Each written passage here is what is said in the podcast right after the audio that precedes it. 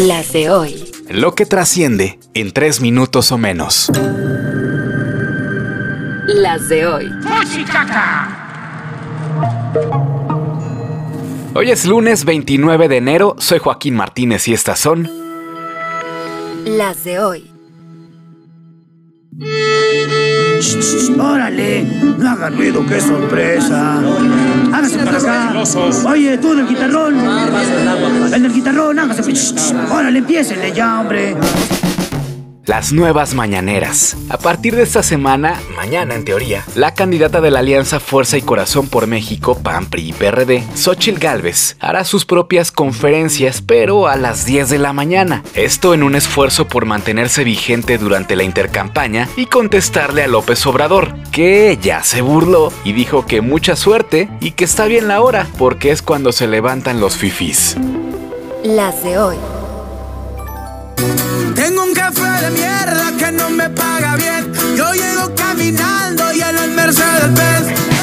Y ahora se aplica porque la fortuna total de los 14 ultra ricos mexicanos, aquellos que poseen más de mil millones de dólares, aumentó hasta casi duplicarse desde el inicio de la pandemia, con lo que ya concentran 8.1 de cada 100 pesos de la riqueza privada del país. Esto según un informe de Oxfam México. Solamente juntando lo que tiene Carlos Slim y Germán Larrea, creció 70% durante los últimos cuatro años, hasta representar 6 de cada 100 pesos que hay en México. Además, se establece que solo 8% de la población del país es rica, así o más SAT.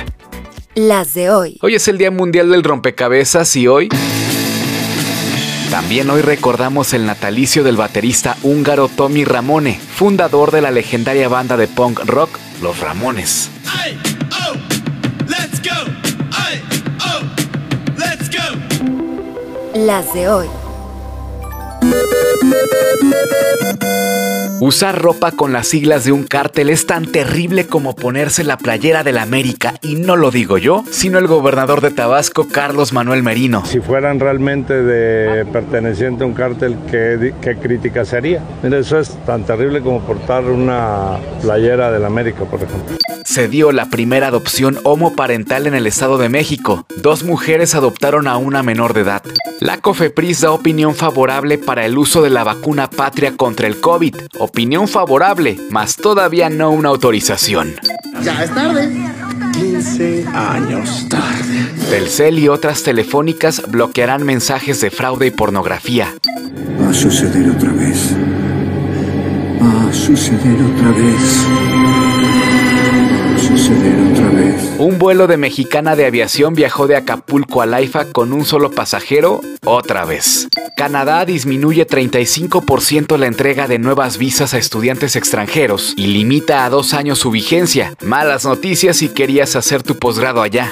Trump fue condenado a pagar más de 80 millones de dólares por difamar a la escritora Jean Carroll. Trump aventaja a Biden por 6 puntos en la preferencia electoral de Estados Unidos, según un sondeo de Reuters. La Corte Internacional de Justicia urge a Israel a prevenir un genocidio en Gaza, pero evita pedirle un alto al fuego. Aplica nuevo método de ejecución en Alabama, Estados Unidos. El condenado a muerte Kenneth Smith estrenó la hipoxia por gas nitrógeno, lo que a juicio de la ONU es casi como tortura. Y sí, en pleno 2024. En Francia, activistas aventaron sopa a la Mona Lisa en protesta por el sistema alimentario. Sin embargo, la obra de Da Vinci está encapsulada en cristales y no sufrió daños. Xavi Hernández anuncia que dejará de ser director técnico del Barcelona al final de la temporada. La bielorrusa Arina Zabalenka se proclama bicampeona del Abierto de Australia. En la rama varonil ganó por primera vez un italiano, Yannick Sinner. Con la producción de Alejandro Gómez y guion de Joaquín Martínez, estas fueron Las de hoy. Escucha las de hoy podcast. De lunes a viernes en cualquier plataforma donde escuches podcast. No olvides seguirnos en Instagram, Facebook y TikTok. Búscanos como las de hoy podcast. Para más información visita nuestro sitio web, lasdehoypodcast.com.mx y en las redes sociales de AZNoticias.mx.